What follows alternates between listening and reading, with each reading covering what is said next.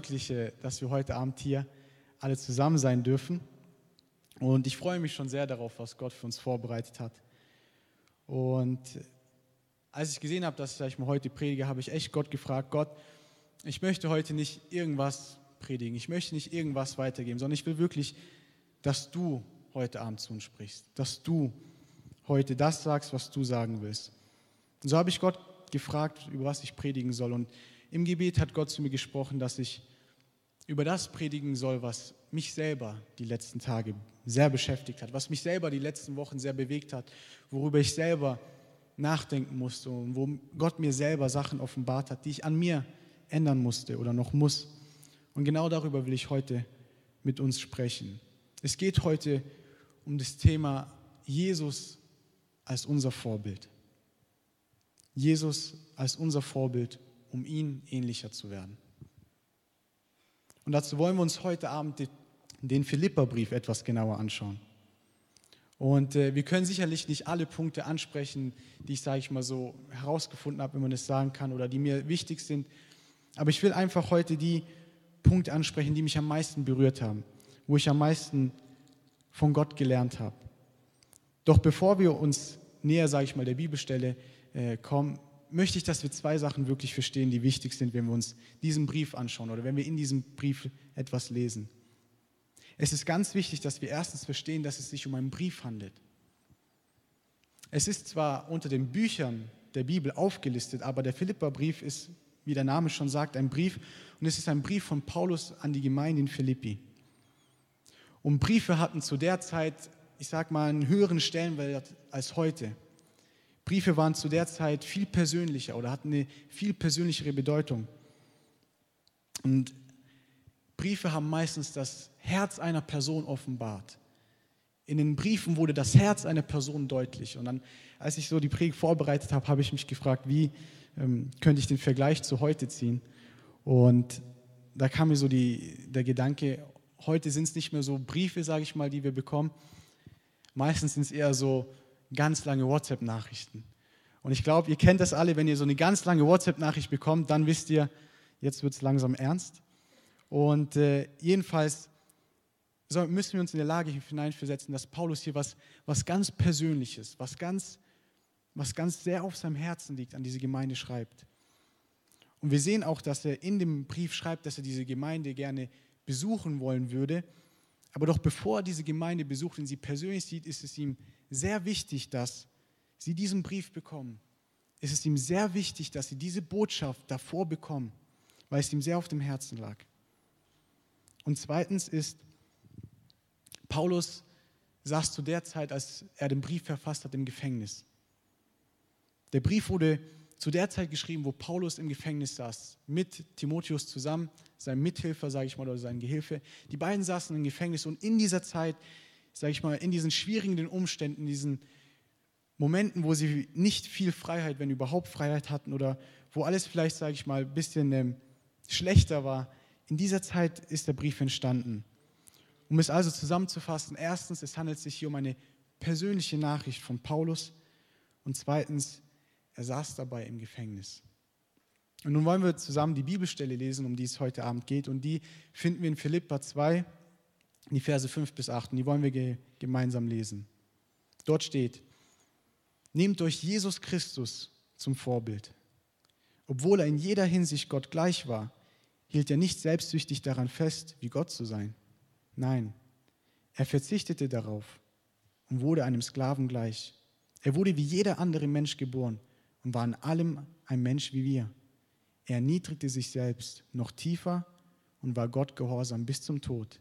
Ja, bis zum schändlichen Tod am Kreuz. Und in Vers 5 sehen wir eigentlich schon das Predigt, den Predigtitel Jesus Christus als unser Vorbild. Und Paulus schreibt hier selber, dass Jesus unser Vorbild sein soll. Dass sein Verhalten, seine Denkensweise, wie er mit Menschen gesprochen hat, wie er mit ihnen umgegangen ist, das dient uns als Richtungsweisung für unser Leben. Jesus, unser Vorbild.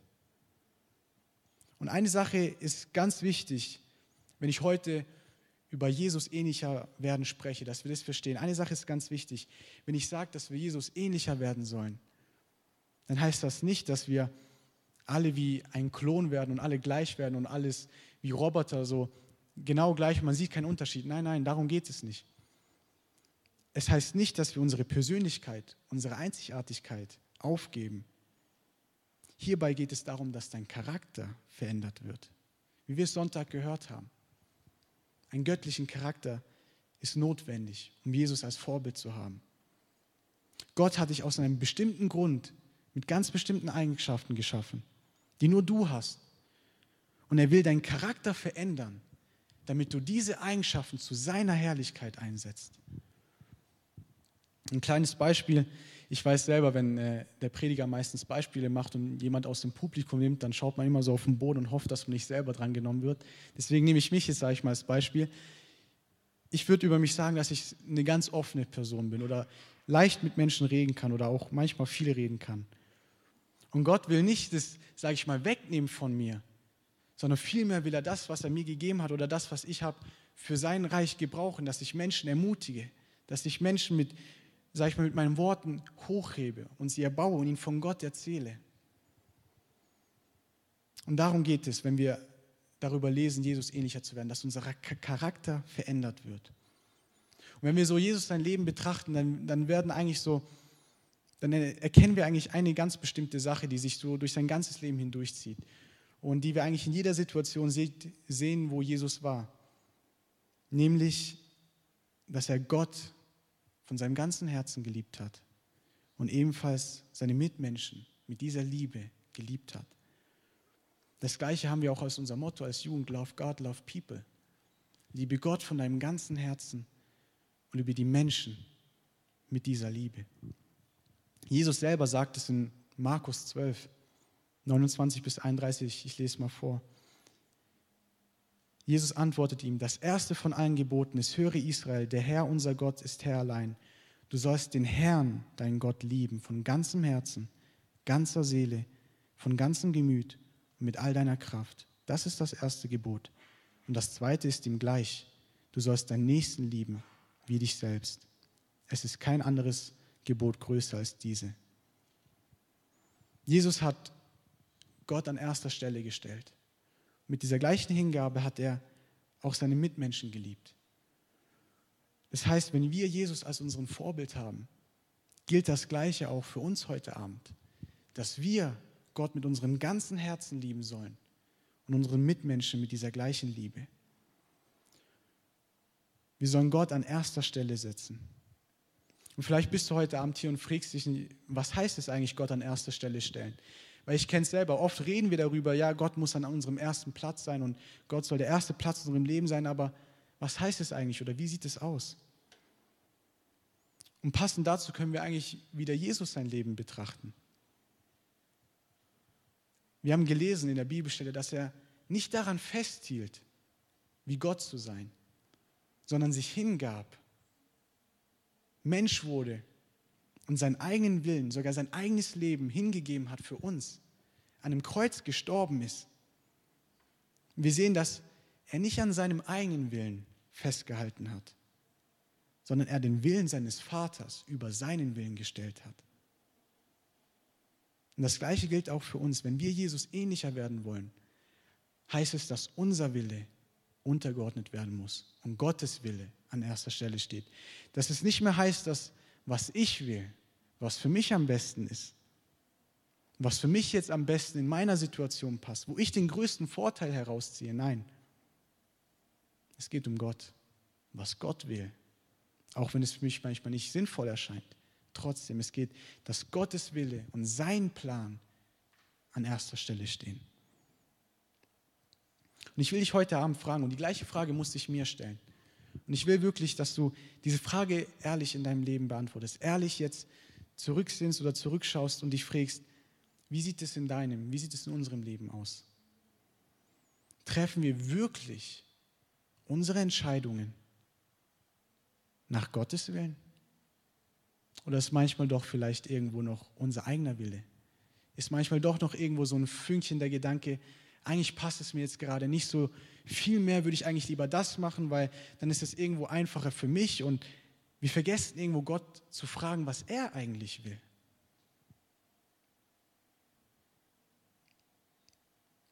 Wir sehen es an Jesus seinem Leben. Ich bin mir sicher, dass Jesus nicht wirklich gerne ans Kreuz gehen wollte. Wir sehen auch, dass er im Garten Gethsemane mit Gott gebetet hat und ihn gefragt hat, Herr, wenn es möglich ist, dann lass diesen Kelch über mich vorübergehen. Aber trotzdem sagt er, und das sind wirklich Worte, die können wir echt für unser Leben nehmen, wie ein Motto für unser Leben. Nicht mein Wille geschehe, sondern deiner. Es geht nicht um mich, Gott, auch wenn ich es vielleicht nicht so gern haben würde. Es geht um dich. Es geht darum, was du willst. Es geht darum, was du in dieser Situation von mir willst.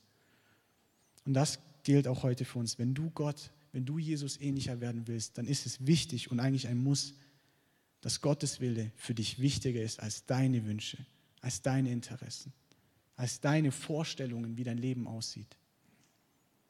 Zweitens, wenn du Gott dann an erster Stelle hast oder ihn setzt, dann sieht auch dein Zeitplan anders aus. Und wieder sehen wir das perfekte Beispiel an Jesus. Jesus war die ganze Zeit mit Gott verbunden und ihm war diese Beziehung zu Gott so unheimlich wichtig, dass er sich eigentlich so oft alleine zurückgezogen hat. Wir lesen es, wie oft er auf einen Berg gegangen ist und Zeit mit Gott verbracht hat, wie oft er ein Boot genommen hat und einfach rausgefahren ist und nur er und Gott da waren. Diese persönliche Zeit mit, mit Gott war ihm so wichtig. Er hat alles andere ausgeblendet und hat sich Zeit genommen für Gott, hat sich Zeit genommen für diese persönliche Beziehung mit Gott, weil er wusste, dass darin seine Kraft liegt. Weil er wusste, dass ohne diese Zeit mit Gott er niemals das tun könnte, wozu er auf dieser Erde ist. Und ich will dich und ich will mich selber und ich will uns heute Abend alle fragen, wie sieht unser Alltag aus? Wenn wir zurückblicken, wenn ich zurückblicke, steht Gott an erster Stelle? Wie sieht meine freie Zeit aus? Sieht es so aus, als wäre Gott über allen anderen Dingen oder vielleicht, dass alle anderen Dinge über Gott stehen? Was kriegt meine meiste Aufmerksamkeit? Womit, wo geht meine meiste Zeit am Tag hin? Stehe ich auf und mache 10.000 andere, andere Dinge und komme dann irgendwann zu Gott, wenn mir vielleicht langweilig ist? Oder weiß ich ganz genau, dass wenn ich aufstehe, dass es erstens nur Gnade ist, dass du noch lebst und komm zu Gott und sag ihm Danke für alles, was ich habe. Wo steht Gott heute Abend in deinem Leben? Selbst die Jünger haben realisiert, dass, dass diese Zeit mit, mit Gott so wichtig war für ihn. Und ich weiß, das kennen wir alle schon, aber ich finde es jedes Mal so neu faszinierend, weil die Jünger ihn nicht gefragt haben, Herr, lehre uns zu predigen oder lehre uns zu heilen oder zeig uns all das. Nein, ihr einziges Verlangen war, lehre uns zu beten. Weil darin dass die Kraft liegt, weil, weil in dieser Zeit mit Gott das Geheimnis von Jesus lag. Die Zeit mit Gott war Jesus so wichtig. Und deshalb sollte sie auch so wichtig für uns sein. Und wisst ihr, Gott ist so gut. Er sagt sogar zu uns in Matthäus 7,7, dass wenn wir ihn suchen, dass wir ihn finden werden. Es ist nicht so, als würde Gott sich vor uns verstecken und wir müssten irgendwie jahrelang ihn suchen oder irgendwas tun. Nein, Gott sagt, wenn du betest und wenn du dich demütigst und wenn du kommst und sagst, ich will dich erleben, wenn du mich suchst, dann lass ich mich finden. Und wenn wir uns nach Gott ausstrecken und ihn suchen, dann werden wir ihn auch finden. Und ich kann dir heute Abend sagen, Gott zu erleben ist eines der schönsten Sachen, die es im Leben gibt. Es gibt fast gar nichts, wenn überhaupt etwas, was, was du damit vergleichen kannst, wenn du wirklich Gottes Gegenwart erlebst. Und wenn du Gott erlebst, dann verliert vieles auf, auf einmal seinen Wert, weil alles im Vergleich zu Gottes Gegenwart nutzlos ist. Und wenn du dann Gott erlebst, dann sehnst du dich auch nach ihm. Weil wenn du Zeit mit ihm verbringst, dann erkennst du, wie Gott ist, dann kennst du sein Herz, dann, dann lernst du ihn persönlich kennen. Und ich will dich wirklich ermutigen, je mehr Zeit du in seiner Gegenwart verbringst, desto mehr veränderst du dich auch. Ein Beispiel oder es gibt manche Ehepaare, die sehen sich wirklich nach einer langen Ehe, die sehen sich wirklich sehr ähnlich, weil sie einfach so viel Zeit miteinander verbringen, dass sich sogar ihr Aussehen, dass sie so, sogar ähnlicher werden. Und wäre es nicht schön, wenn es genauso ist wie, wie mit uns und Gott, wenn wir so viel Zeit in Gottes Gegenwart verbringen, dass, dass Menschen Gott in uns sehen, dass Menschen Jesus in uns sehen. Und verstehe mich heute bitte nicht falsch. Es benötigt eine Entscheidung von deiner Seite. Wir müssen uns dafür entscheiden, die Dinge abzulegen. Wir müssen uns dafür entscheiden zu beten. Aber wenn wir Gott einmal erlebt haben, dann wissen wir, warum wir es machen. Dann wissen wir, dass etwas viel Schöneres auf uns wartet. Dann wissen wir, dass seine Gegenwart da ist, wenn wir ihn suchen. Und ich kann dir sagen, was ich bis jetzt in meinem Leben erlebt habe und ich würde nichts gegen seine Gegenwart eintauschen.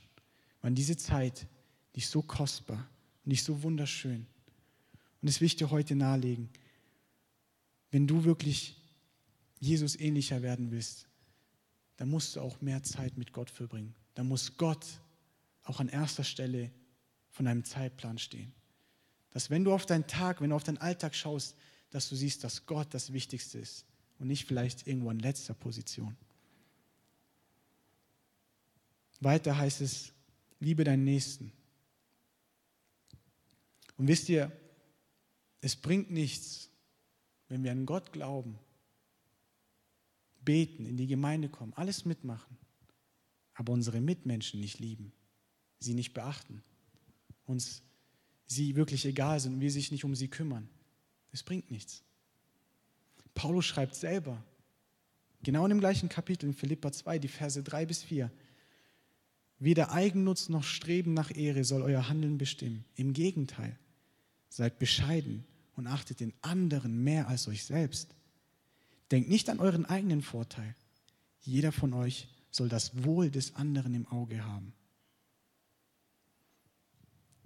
Das heißt, wir sollen unseren Nächsten mit keiner vorgeheuchelten Liebe lieben, sondern mit einer ungeheuchelten, wahren Liebe, mit einem aufrichtigen Herzen ihn höher zu achten als uns selber. Manchmal unsere Interessen vielleicht zurückschrauben und den anderen mehr respektieren. Manchmal heißt es auch, dass wir nicht immer Recht haben. Dass wir nicht immer auf unser Recht bestehen. Vielleicht hast du sogar Recht, ja. Aber das heißt nicht, dass du darauf bestehen musst. Es geht darum, den anderen höher zu achten als dich selbst. Und ein Mann hat mal gesagt, die echte Liebe wird, nie, wird uns nie schaden. Weil wenn jeder in der Gemeinde für den anderen sorgt, ist jeder versorgt. Wenn jeder Einzelne den anderen höher achtet als, als sich selber, ist jeder höher geachtet. Wenn wir, jeden, wenn wir unseren Mitmenschen lieben, wie eine Familie zusammen, dann ist jeder geliebt. Und ich will dich heute fragen, ganz persönlich, Geht es heute Abend um dich? Bist du stolz? Siehst du diese Worte, aber sagst, weißt du, weißt du, wenn du weißt gar nicht, was diese Person an, mir angetan hat. Du weißt gar nicht, was, was alles vorgefallen ist. Dann will ich dir heute Abend eins sagen und es ist, das habe ich gar nicht in meinen Notizen, aber ich spüre echt, dass ich das sagen soll. Stell dich nicht in den Vordergrund, denn es geht nicht um dich. Es geht nicht darum, was du gerne hättest. Es geht nicht darum, was, was dir gerne lieb geschieht, wie ich vorhin gesagt habe. Es geht um Gott. Es geht um ihn allein. Und wenn er sagt, dass wir unsere Mitmenschen lieben sollen, dann heißt es nicht, dass ich, dass ich meinen Mitmenschen bis zu einem gewissen Punkt liebe, aber dann nicht mehr. Nein. Das heißt, dass auch wenn diese Mitmenschen irgendwas tun, was mich verletzt, dass ich sie trotzdem liebe.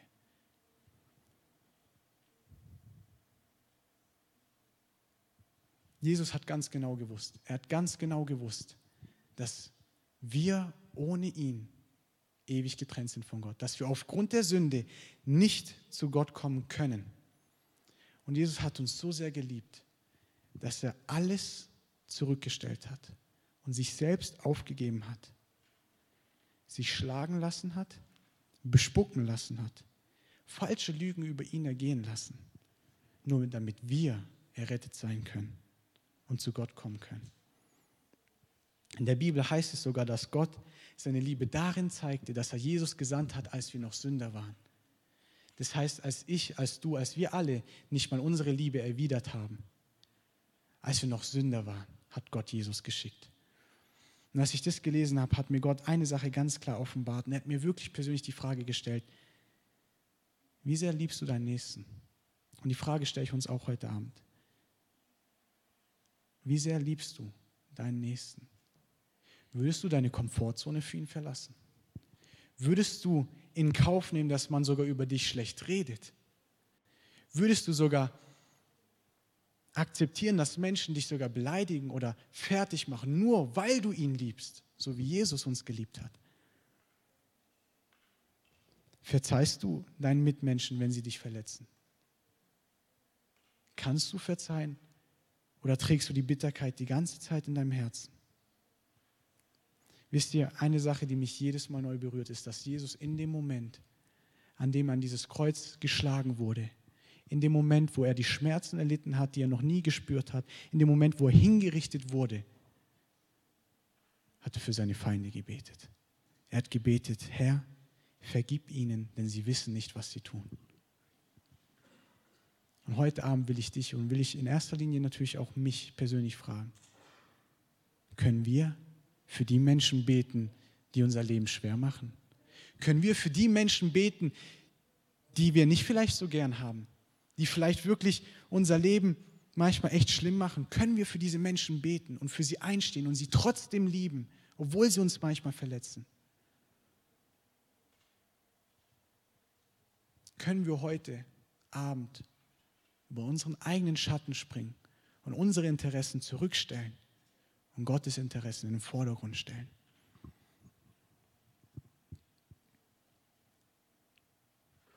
Ich weiß noch ganz genau, als, als ich, sage ich mal, so diese Dinge vor einigen Wochen so Gott mir gezeigt hat und ich es so begriffen habe und ich angefangen habe, okay, Gott, ich muss echt was ändern und ich habe angefangen, einige Dinge in meinem Leben zu ändern, habe ich mir so gedacht, okay, wenn ich, sage ich mal, anfange, die Dinge zu ändern, und ich Gott als Fokus setze und ihn an erster Stelle setze und, sage ich mal, immer mehr wie Jesus werde oder alles daran, alles daran setze, wie Jesus gleich zu sein, dann, dann werde ich Gott richtig erleben. Dann werde ich so das erleben, was ich von meinem Herzen, Herzen wünsche. Und dann wird es so, wird's eine richtig gute Zeit. So hatte ich so in meinem Kopf ein bisschen. Und dann habe ich angefangen, aber je mehr ich versuchte, Gott nachzufolgen, je mehr ich versuchte eigentlich seinem Wort zu befolgen, desto schwieriger wurde es für mich. Geistlich war es irgendwie eine ganz harte Zeit, obwohl ich auf der einen Seite wirklich Gott auf der einen Seite trotzdem erlebt habe, war es geistlich wirklich eine sehr harte Zeit und es wurde irgendwie immer schwerer. Und ich habe das nicht ganz verstanden und ich habe dann so, ich weiß noch, eines Abends in meinem Zimmer habe ich mich wirklich habe ich mich wirklich hingesetzt, hingekniet und Gott gefragt, Gott, so, was soll das eigentlich, das Ganze? Ich versuche, sage ich mal, ich versuche es irgendwie, aber irgendwie wird es doch schwieriger und ich war wirklich am Boden zerstört und ich habe alles nicht wirklich verstanden. Dann hat mir Gott eine Tatsache ganz klar gemacht. Sven, solange du nicht vor mir zerbrochen bist, kann ich dich nicht gebrauchen. Solange du nicht anerkennst, dass egal was du vielleicht jemals erreichen wirst, du ohne mich nichts schaffen wirst, kannst du mir nicht nachfolgen. Denn du musst lernen, dass nur ich alleine es bin, der dich versorgt. Nur ich alleine. Und egal, wo du auch vielleicht stehst, egal, wo du in welcher Position du stehst, du jeden Tag neu mich und meine Gnade brauchst. Egal wo du bist, wenn du nicht zerbrochen bist, wenn du nicht anerkennst, dass du ohne mich nichts bist, dann geht es nicht. Wir lesen selber im Psalm 51, Vers 17, die Opfer, die Gott gefallen, sind ein zerbrochener Geist, ein zerschlagenes Herz, wirst du Gott nicht verachten. Und ich weiß nicht, wo du heute Abend stehst. Vielleicht bist du gerade auch in so einer Situation, wo, wo Gott dich brechen will und er anfängt, bestimmte Sachen zuzulassen, dann möchte ich dir heute wirklich das weitergeben, was mir in dieser Zeit geholfen hat.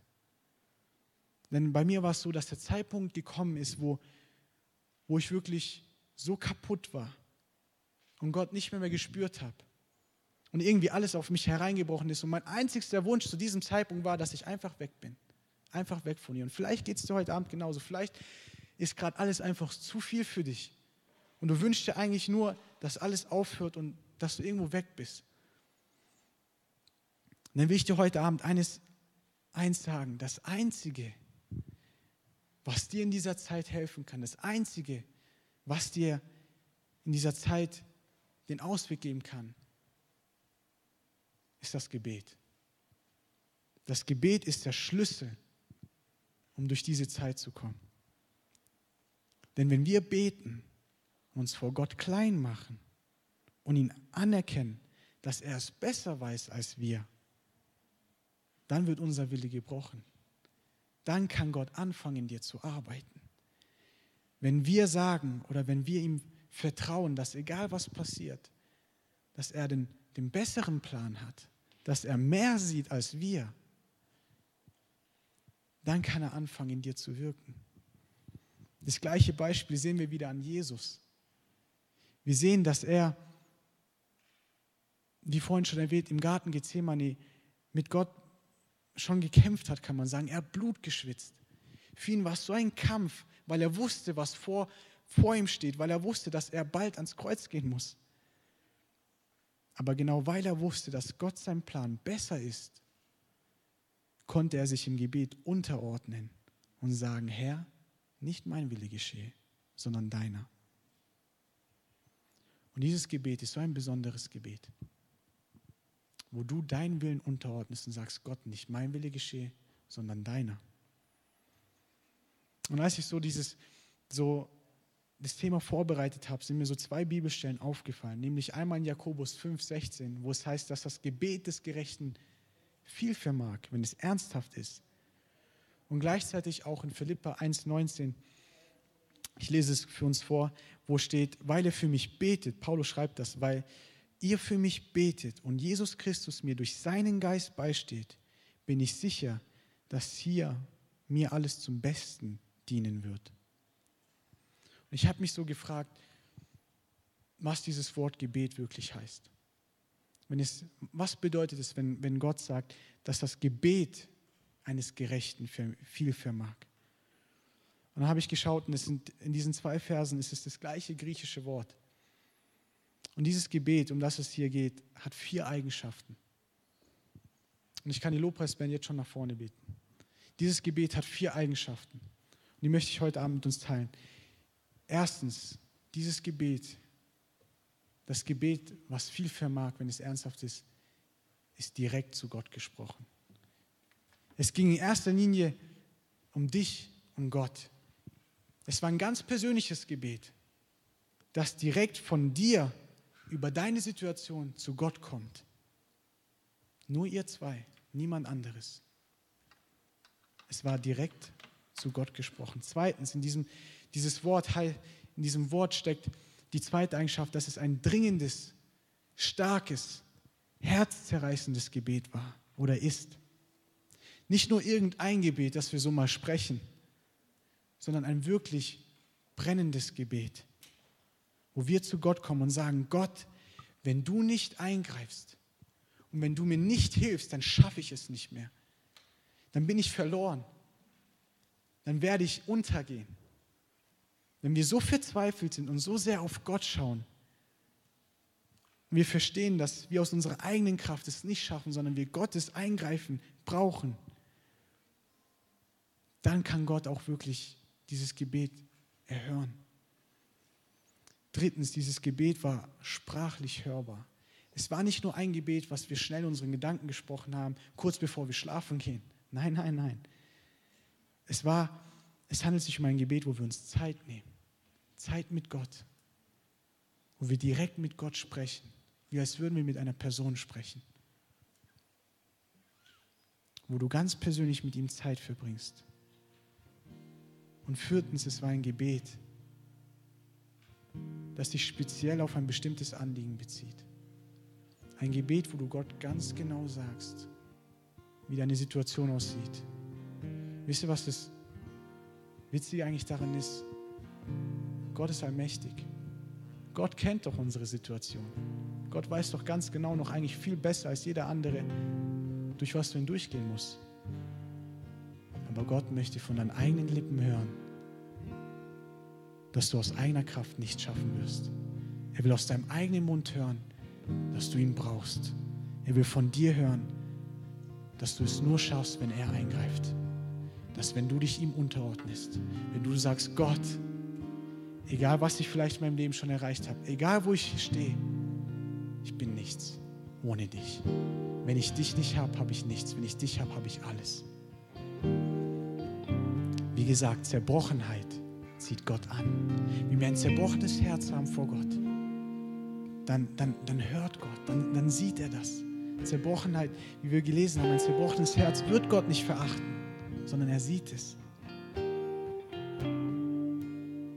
Und das möchte ich kurz ein persönliches Zeugnis erzählen. Und es dient allein zur Ehre Gottes, zu nichts anderes. In dieser Zeit, wo es mir, sage ich mal, so, so schlecht ging und wo ich so fertig war, weiß ich ganz genau bis heute, an diesem Tag, wo ich zu Gott gekommen bin, wo ich gesagt habe, okay, alles andere, ich blende es aus, ich muss zu Gott kommen. Ich kann nicht mehr. Ich weiß noch ganz genau, ich war hier in dieser Gemeinde und ich habe gebetet und ich saß genau dort. Und ich habe einfach angefangen zu beten, einfach Gott von meiner Situation erzählt.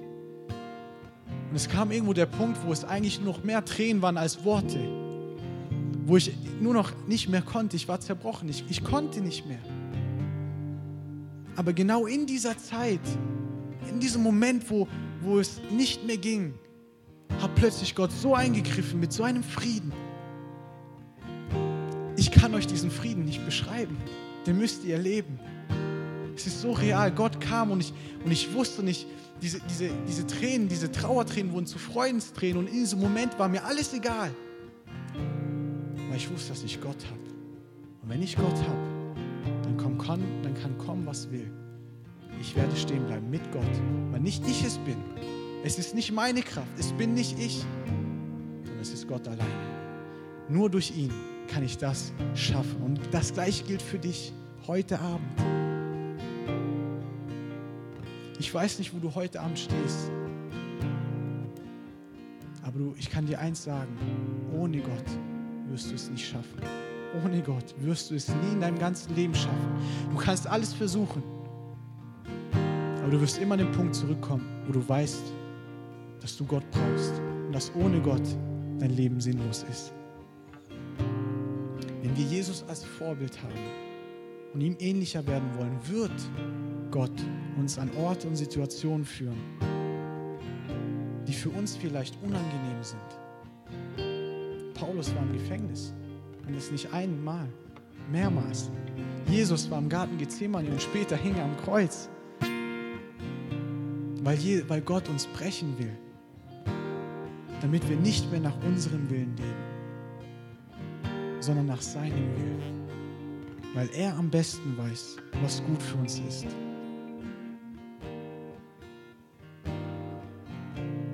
Gott weiß am besten, was für dich heute Abend ist. Und wisst ihr, Gott, Gott ist heute Abend hier. Und er sehnt sich nach dir. Er fragt, wo bleibst du, mein Kind? Ich sehne mich nach dir. Wo bleibst du? Und ich kann dir sagen, wenn du zu Gott schreist, wenn du zu Gott kommst und sagst, ich kann nicht mehr, es geht nicht mehr, es sind die Momente, wo du Gott so sehr in deinem Leben erlebst. Und diese Momente wirst du dich zurückerinnern. Und diese Momente kann dir keiner mehr nehmen. Und diese Momente wirst du dich erinnern, wenn die nächste schwierige Situation kommt. Und dann weißt du ganz genau, dass egal was gegen mich kommt, ich weiß ganz genau, dass Gott mich durchtragen wird. Warum? Weil ich ihn erlebt habe und mich schon mal durchgetragen hat. Und er gibt mir die Kraft. Es ist nicht, es bin nicht ich. Es ist nicht das, was ich vielleicht geschafft habe in meinem Leben. Es ist ganz allein Gott. Und ihm gebührt die Ehre. Lass uns aufstehen. Wenn du heute Abend hier bist, du befindest dich in einer ähnlichen Situation, wo du Gott nachfolgen möchtest, aber es gibt noch einige Dinge in deinem Leben, die sich ändern müssen. Oder du bist heute Abend hier und dein größter Wunsch ist es eigentlich nur zu sein wie Jesus. Aber irgendwie fühlst du dich so weit weg von Gott. Irgendwie ist alles gerade kaputt und du weißt nicht mehr weiter, dann möchte ich dir eins heute sagen. Komm zu Gott. Komm zu Gott. Worauf wartest du noch? Er sagt in seinem Wort, wenn du mich anrufst, dann werde ich dich erretten und du wirst mich preisen. Er ist heute Abend hier und ich will dich ermutigen, wir werden jetzt ein Lied singen. Nimm dir die Zeit, verteil dich, setz dich irgendwo hin, wo nur ganz alleine du und Gott, keine andere Person, nichts anderes. Denn es geht heute Abend nur um Gott. Ich will dich wirklich ermutigen. Gott ist da und Gott wartet auf dich. Wenn du kommst, dann kannst du ihn auch erleben.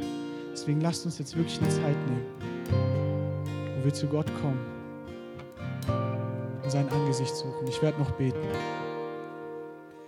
Gott, ich danke dir, dass du treu bist. Ich danke dir, dass wir in dir einen treuen Gott haben einen treuen Vater haben.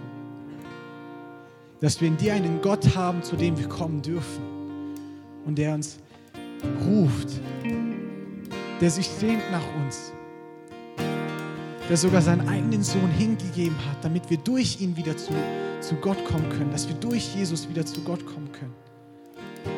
Und so bitte ich dich heute Abend, dass egal, was uns vielleicht beschäftigt, dass egal, was vielleicht uns im Weg steht, dass egal in welcher Situation wir uns befinden, dass wir uns heute Abend nur auf dich konzentrieren, Gott.